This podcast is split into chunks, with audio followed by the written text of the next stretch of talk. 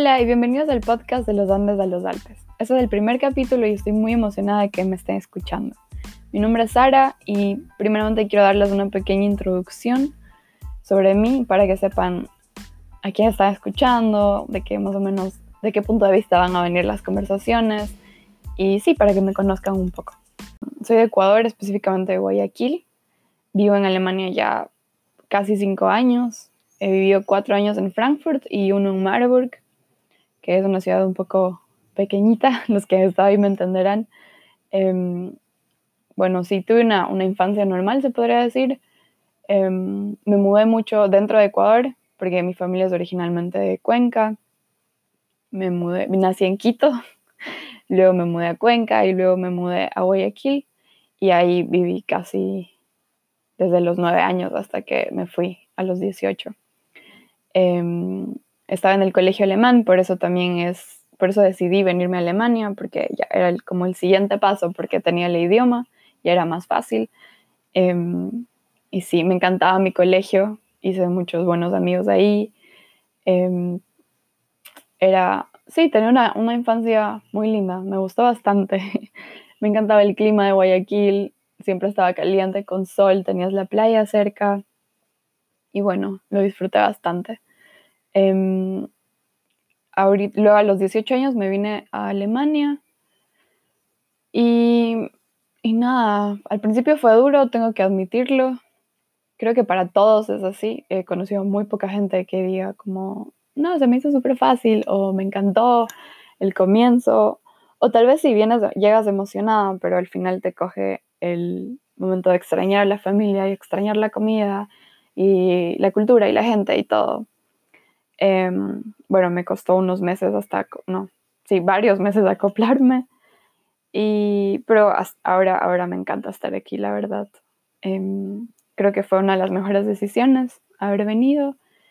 Hay tantas oportunidades y bueno, de eso es lo que les quiero hablar en este podcast, de cómo fue el proceso de em, integración, se podría decir, o de acoplamiento al a este nuevo país. Eh, para eso voy a estar eh, conversando con mis amigos que viven en diferentes ciudades de Alemania, otros viven en otros países de Europa, pero, pero tienen historias que merecen la pena ser escuchadas.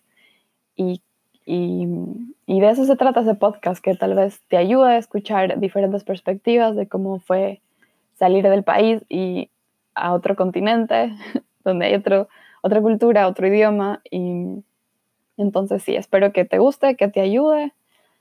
Em, y bueno, el tema de hoy es independencia, porque me parece que de eso se trata el, cambiarse de país a muy temprana edad, que a los 18 no es que somos ya adultos.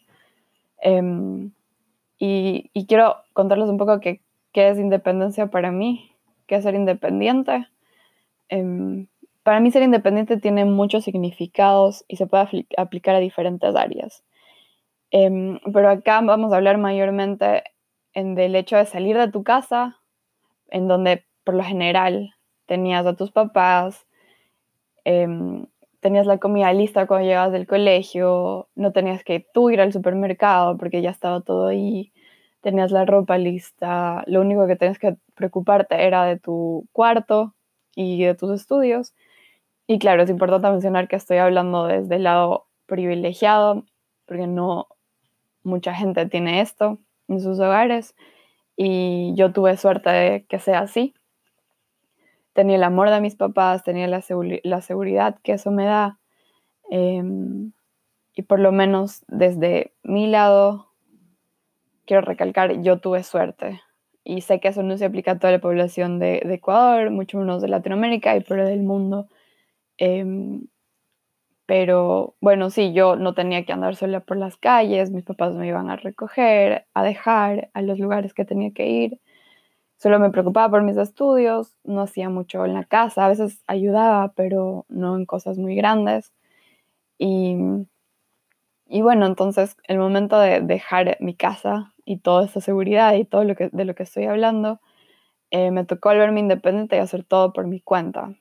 Entonces, de esta es la independencia que vamos a hablar hoy. Y también la independencia económica, que es un gran paso que, yo todavía no lo he logrado hacer y muchos de mis amigos que están aquí tampoco. Em, y, me parece que es la gente que lo hace apenas sale de su casa es un es algo muy valiente y es algo muy importante de lo que hablar porque no es fácil. Em, sí, bueno, como que hay que mencionar también que, que el venir a Alemania es un cambio, llegas a un país donde la cultura es diferente, el idioma es diferente, la gente es diferente em, y, y tienes que en ese ambiente volverte independiente.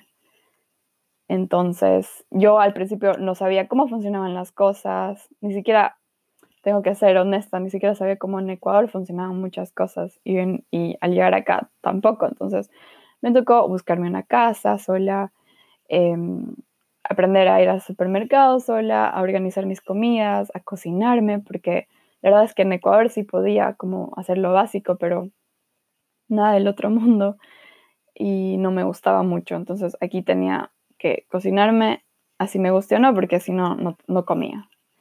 Em, a limpiar la casa y todo lo que significa vivir solo. O sea, lavarme la ropa, planchar, que todo esté ordenado. Si no, lavaba mi ropa, no tenía que usar y todo estaba en mis manos, todo era mi culpa y no dependía de nadie más. Em, también al mismo tiempo tenía que concentrarme en mis estudios, entonces era como balancear el tiempo entre hacer todo esto y también estudiar y no, y no dejarlo a un lado, porque para eso vine, vine a estudiar. Em, otra parte que es importante es, al volverse independiente, como yo le dije, es el volverse económicamente independiente, es decir, que tus papás o otra persona, un tercero, ya no te ayuda a mantenerte con dinero, sino que tú buscas un trabajo y tú te pagas toda tu vida. Entonces, por eso invité a Connie el día de hoy, porque ella es una de las pocas personas que conozco em, que apenas llegó más o menos se volvió económicamente independiente, aparte de lo primero que hablamos, que a todo el mundo le toca, pero ella decidió que ella quería mantenerse sola, sin la ayuda de sus papás, y, y eso me parece un paso muy, muy valiente, muy arriesgado, pero ella lo hizo y lo está logrando y al mismo tiempo también está en la universidad conmigo, estudia política y, y sí, le va bien, entonces creo que tenemos que escuchar lo que ella tiene que decir para que a algunos tal vez les inspire en volverse económicamente independiente y tal vez venirse acá y saber que no es, no es tan difícil y bueno, espero que les guste el capítulo de hoy. Muchas gracias por escuchar y aquí vamos. Hoy en el primer capítulo vamos a entrevistar o vamos a tener una conversación con mi mejor amiga Connie. Nos conocimos en Frankfurt, estudiamos juntas y literalmente hacemos todo juntas. Em, Escogí a Connie para el primer capítulo porque siento que ella tiene una historia muy interesante que escuchar y básicamente de eso se trata el venir a, el de salir de un país y venirse a otro, que es la independencia.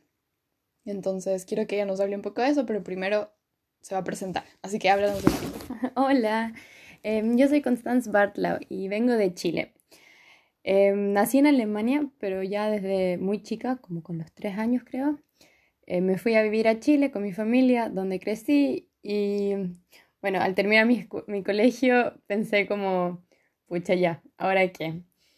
Y decidí venirme a Alemania o a Europa porque mi primera parada fue en verdad en Dinamarca, en Copenhagen, donde tengo familiares que me tomaron los primeros, el primer año y ahí pude decidir dónde me quería ir en Alemania o, o cuándo o qué hacer.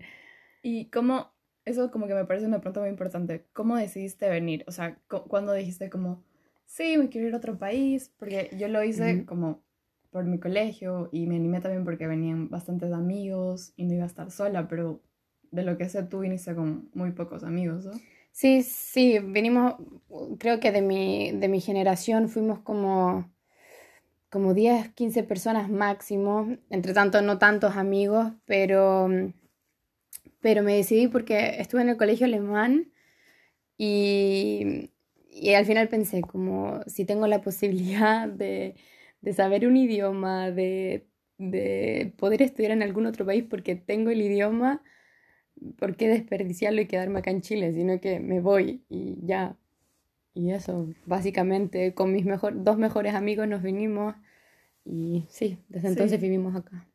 Creo que es súper importante como, como, por ejemplo, viniste con tus dos mejores amigos y eso también te da más fuerza, porque venir sola creo que también es... Sí, sí, a mí lo que, lo que yo agradezco mucho fue que em, no solo nos mudamos acá a sectores parecidos, sino que nos vinimos en el mismo avión.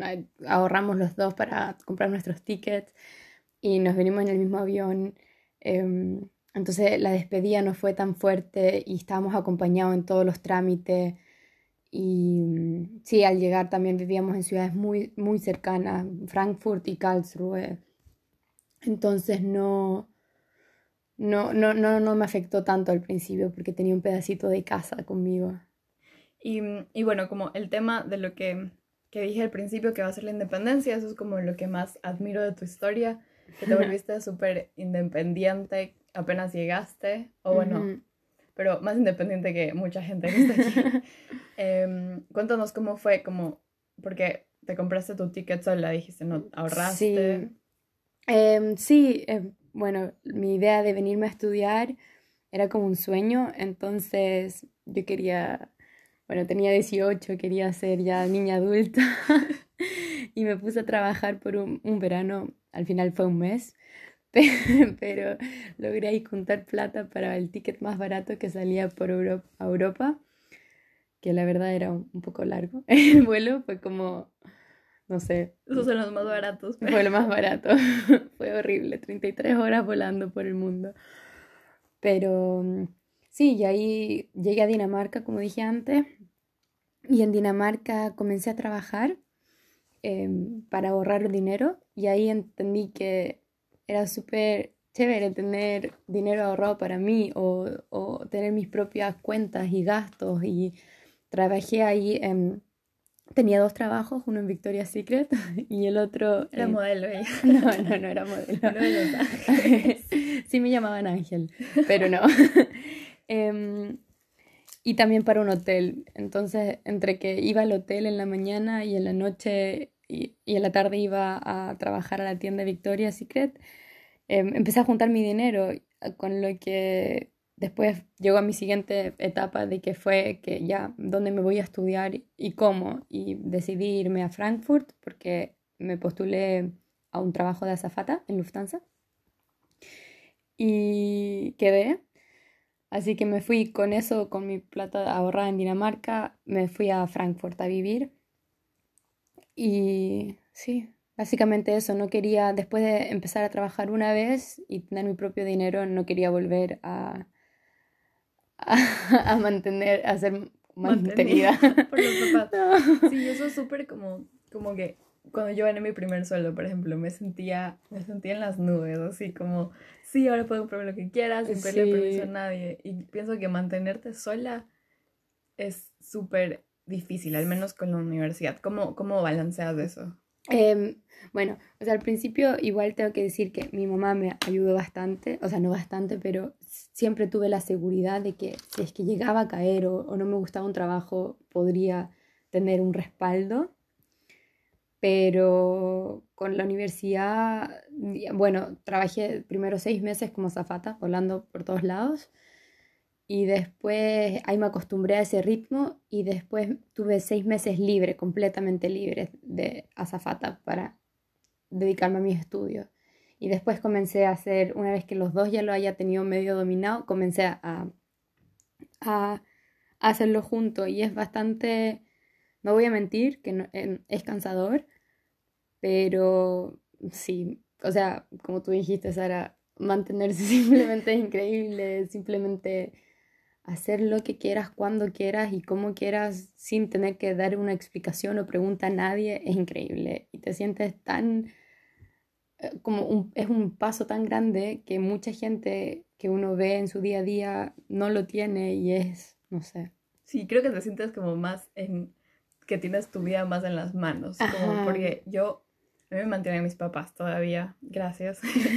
Em, pero como que ya me siento, no tiene nada de malo, yo sé que mucha gente lo hace y estoy en los estudios, pero como cuando comparo em, lo que tú haces con tu vida y lo que yo hago con mi vida, siento que tú tienes un poco más de libertad, por así decirlo, como como tú no tienes a nadie que preguntar, como me gustó o quiero hacer un curso, me puedes dar extra dinero. Sí. Y eso es como, no sé, eso me parece muy importante. Sí, eso, eso es increíble. En verdad, al principio cuando solo estaba trabajando de zafata y estaba ganando el sueldo y no tenía universidad donde me tenía que preocupar de otras cosas, tengo que admitir que era increíble la sensación de decir, ok, este fin de semana me voy a tal lugar y agarraba mis cosas y me iba y eso, eso era, era, es muy chévere porque no tienes que preguntarle a nadie o, o, o, o nada, simplemente dar explicación, eres tú y yo creo que una de las sensaciones más ricas de mantenerse ah, es invitar a alguien a comer. es impresionante, como que dices como, yo te pago el café y te sientes como, sí, como que es un paso más en la vida que... Sí, ella fue la primera amiga que me invitó a comer, así como por, por celebrar algo. no sí, cuando me saqué mi, primera, mi primer uno ah. en, en, el Hausarbeit, como que me invitó, me invitó a hacer a un brunch y me sentía como... es increíble. Wow, esta amiga súper adulta que me conseguí. sí. y, y bueno, lo que queremos como, o sea, lo que quiero también hablar o mencionar es las oportunidades que la gente tiene aquí en Alemania como joven para encontrar trabajos que te paguen bien.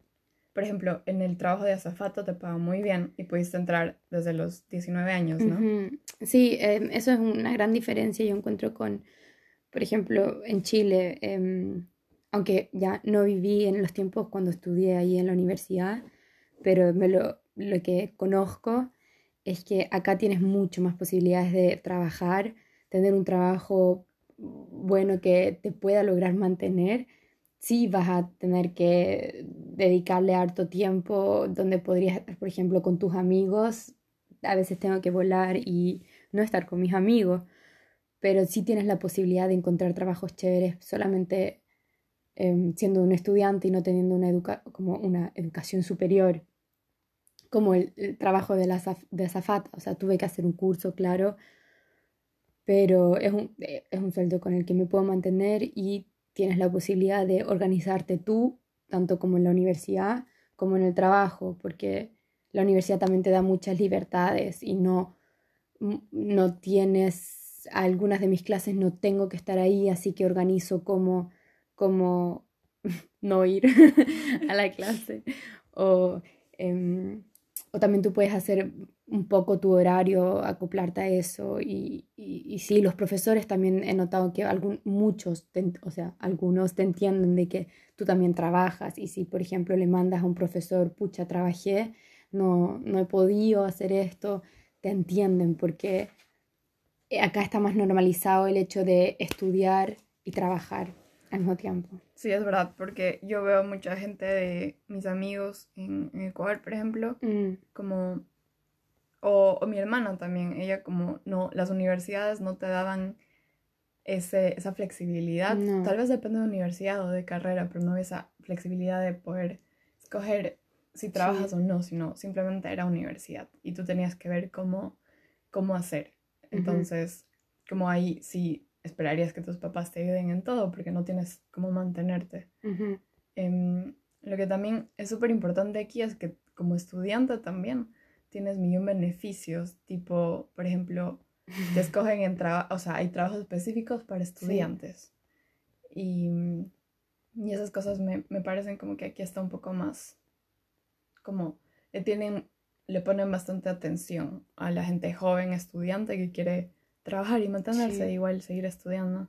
Sí. Y, y bueno, y como, ¿crees que, como, bueno, no sé, como dijiste, tú no estuviste ahí en en Chile para saber y no tuviste la experiencia, pero ¿crees que independizarte aquí fue más fácil que, o sea, fue más fácil que hacerlo en Chile? Sí, pues o sea, perdón, sí, totalmente. Encuentro que sí, partiendo por el hecho de que también no vivo con mis papás, em, como que tienes que independizarte en el sentido de que tienes que lavar tus propias cosas y eso ya te da una, sensación de independencia y, y, de motivación a ser aún más independiente. Y eso para mí fue un gran cambio y creo que en Chile no, quizá, probablemente no hubiese sido así. Y sí, creo que también eh, las posibilidades de trabajo son mejores como para estudiantes y los sueldos son mejores, horarios mejores y más flexibilidad. Hay muchísima flexibilidad en los trabajos. Y mm, sí, las posibilidades también que te dan las universidades y sí, también como es todo, por ejemplo, yo vengo de Santiago, que es una ciudad grande y la verdad es que no sé cómo sería, pero si es que trabajaría, no sé, de azafata y estudiaría el, aeropuerto queda mucho más lejos, acá me queda el aeropuerto de mi casa en 20 minutos con, con el tren, lo cual es ideal. Simplemente bajo mi casa, subo el tren y voy al aeropuerto. Y en eso en Chile sería imposible, imposible hacerlo si quiero vivir cerca de una universidad y no podría estar cerca del aeropuerto, o si quiero estar cerca del aeropuerto no podría estar cerca de la universidad. Y no habría, como que no ahorraría ese tiempo. Y hablando de salir, del hecho de que sales de tu casa sin papás y eso sí, como que es un empujón a independizarte, ¿cómo fue para ti? ¿Fue difícil? ¿Te gustó? Bueno, tengo que admitir de que igual yo siempre eh, siento que con mi familia fui bastante independiente. Mi, mis papás siempre me dieron mucha libertad. Em, pero sí, o sea, yo adoro a mis papás, pero Em, sí, o sea, me gustó. Em, de que cuesta, cuesta, sobre todo en los momentos más importantes, por ejemplo, la graduación de mi hermano, los cumpleaños, el cumpleaños de mi mamá, eh, eso cuesta bastante, pero, pero de que me gusta, me gusta, o sea, em, eso de o sea, suena súper tonto, pero salir de fiesta en la noche y no, preocuparse de que tienes que estar a tal hora en la casa, Uf, eso no, no, lo devuelvo. no lo cambio. ojalá Anita no esté escuchando. Mami, te amo. Anita es la mamá, por si acaso. Em, y sí, yo creo que también como la cultura, bueno, no sé cómo sea Chile, porque Chile el parecer es un poquito más como culturalmente abierto. No, no sé si culturalmente abierto es la palabra, pero más liberal puede ser. Puede ser. Que Ecuador. Por ejemplo, em, el, el, el como salir. Por ejemplo, a mí no me dejaban regresarme sola en taxi porque era muy peligroso. O tenía que saber con quién me regresaba. Puede ser que mis papás también hayan sido un poco más estrictos en eso, pero Em, no era tan fácil. Creo que en Chile pues hay metro, puedes rezarte así o puedes rezarte sola. Pues, y para mí eso fue el cambio, como el venir acá y poder hacer todo sola, me mm. encantó y me sentía muy, muy independiente. Eh, ¿Cómo es la diferencia entre Chile y acá? Mm, sí, Chile, o sea, yo sí me iba sola en la casa, a la casa en taxi, pero es porque no me quedaba otra, porque literal vivo en una punta de un cerro. Em, y sí, por suerte, nunca me pasó nada.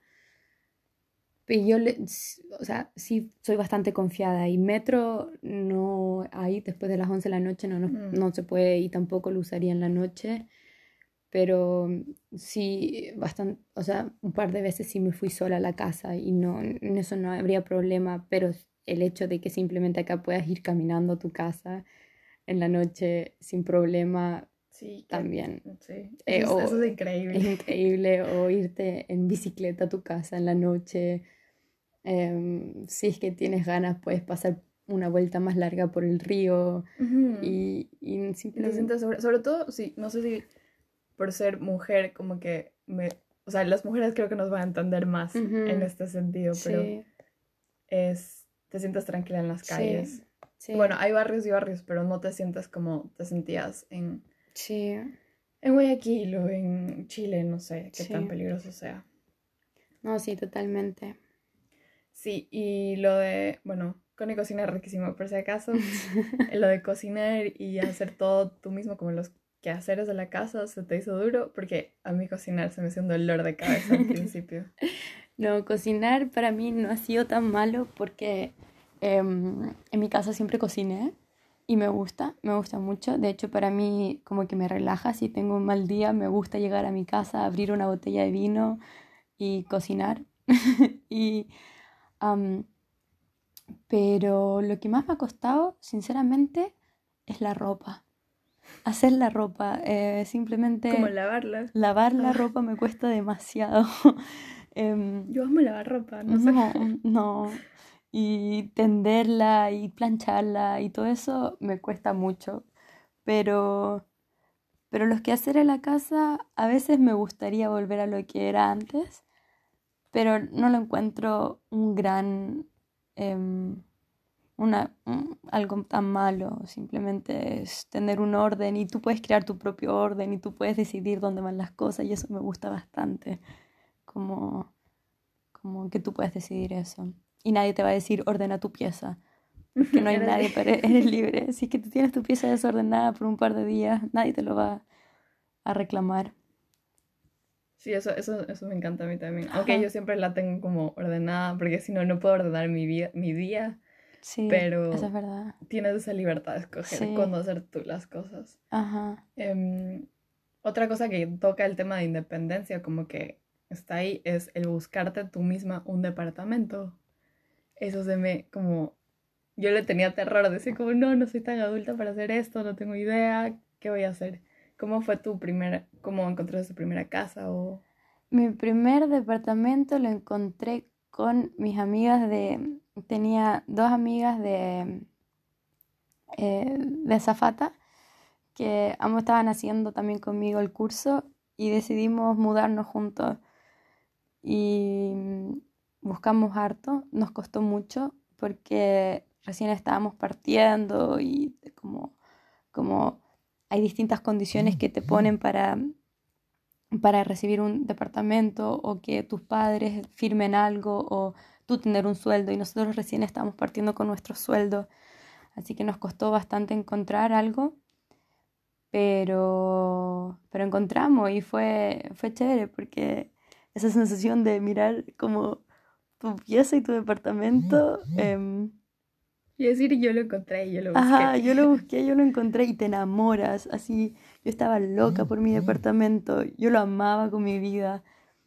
Y después tuve que buscar otra vez un departamento, me mudé de ahí y me mudé sola, completamente sola. Y tengo que decir que de ese me enamoré aún más. la sensación. hermoso, en verdad. Sí, y la sensación de estar sola y tener tus cosas y todo es tuyo, no sé, suena súper egoísta, pero, pero sí es una sensación bonita y uno se siente tan en paz y tan acogida por lo que uno construyó que es muy bonito. Y bueno, esta pregunta puede ser que, que, que sea un poco repetitiva, pero el yo siento que el salirte de tu casa, de un país y venirte a otro que no conoces completamente, con otra cultura diferente, otro idioma, es como un salto a la independencia, porque mm. puede ser que en Latinoamérica, como estudias, encuentras un trabajo y luego sales de la casa de tus papás, eso es como vas más o menos yendo en un camino, pero acá yo lo sentí como un salto. ¿Lo sentiste tú también así? Eh, sí, pero no, o sea, es que Igual vengo de una casa que igual tenía mucha cultura alemana, porque mi papi es alemán mm. y siempre se habló en la casa alemán, por ejemplo, con mis abuelos también. y mi colegio también er, er, era, alemán y yo estaba en el curso más alemán. en ese sentido, no en lo cultural, pero... No, no. Pero como el cambio de. no sé, que literal tuviste que hacer tus maletas, coger un avión y salir a tu casa. Es que no, lo pensé mucho, yo creo. Yo lo pensé cuando ya estuve acá, como sí, el momento, no, pero... no lo pensé mucho y lo pensaba a veces cuando estaba así como sentada en mi cama y pensaba como, wow, ¿dónde estoy? O me pasa mucho que lo pienso como ese salto, lo noto recién cuando veo un mapa. Cuando veo el mapa de dónde estoy y dónde está mi familia, ahí lo noto. Pero como dije, por lo cultural y todo eso no lo sentí un gran cambio. Fue simplemente irme a un lugar un poco más lejos y yo tengo la o sea, suena, tengo la ventaja de ser azafata y de poder moverme harto por el mundo, lo cual me ha dado la posibilidad de ver harto a mis familiares. Entonces no me sentí muy como un salto tan lejano. Claro. No, yo como, yo sentí que era como un pajarito que literal me botaban del nido, o sea, mi casa, y ves como que ya, tenga, aprende tú a ser, a ser adulta. Sí, no. Pero tal vez porque, no sé, en, yo no era, yo no hacía las cosas, sí hacía las cosas por mí sola, mm. pero por ejemplo de ir a hacer trámites o cosas así, jamás yo no tenía mucha idea de esas cosas. Hasta que vine acá y me tocó hacer todo sola en otro idioma, con gente que reacciona diferente a cuando que no están, no sé, entonces... Y, y, también puede ser, yo creo que un gran cambio que, o sea, la diferencia de nosotras dos es que yo, mi primer día que llegué a Alemania, de Dinamarca, mi primer día a Alemania lo pasé con puros alemanes que, que estaban conmigo en el curso de azafata y me integré, yo creo que inmediatamente a la, como a la cultura, tuve que hacer el salto a la cultura. Mm. Cambio, la otra posibilidad era ir a un estudio en cole, como tú lo hiciste, que ahí ves a otros latinos y te sientes más, o a otros extranjeros, y te sientes más como, todos están en tu misma situación y es una cosa que se habla aún más, como, como eh, puede ser un tema de conversación, en cambio donde mí yo era la única extranjera, y me tocó estar en un, un, lugar muy como normal para los alemanes de ahí. Eras la única y no tenías como... No, hablaba todo el día en alemán y, y, y, al tiro ellos, para ellos era, era como si nada y para mí fue el gran cambio, pero, pero como para ellos era como si nada, yo no lo noté, probablemente. Creo, es mi hipótesis. y bueno, entonces si, si alguien quiere volverse independiente como tú, ¿algún consejo o qué le dirías que no haga, que sí haga? Eh, al principio, postúlense a todos los trabajos que vean. Yo me postulé a todo. Y hay uno se puede ir acoplando. acoplando. Em, yo me postulé literal a todo, a todo lo que encontraba y me salió lo que más quería que era como ir a trabajar en la tienda Victoria's Secret sin saber el idioma danés, porque ese era otro problema. Em, y em, no lo sé, esfuércense. Hay, hay, muchas caídas, no es que te va a salir de una. Em, el trabajo o, el, la oportunidad o el trabajo que te guste. Muchas veces también a mí no me ha gustado mi trabajo o, o jefes. Yo en Dinamarca, mi jefa, uff, la del hotel, uff, pero sí, muchas veces no te gusta, pero es simplemente darle y mientras más experiencia, mejor te puede ir después. Y yo, yo recomendaría mucho trabajar también mientras estudian, porque eso da muchos puntos después en un futuro, después de terminar el estudio, porque acá se fijan mucho en eso y le dan mucho valor a poder organizarse, tomar su tiempo y, lograrlo. Y lograrlo. Bueno, esto no era un consejo de cómo conseguirlo, pero... no, pero está muy bien, como si se fijan bastante en eso, como que vayas ya cogiendo experiencia y al mismo tiempo estudiando.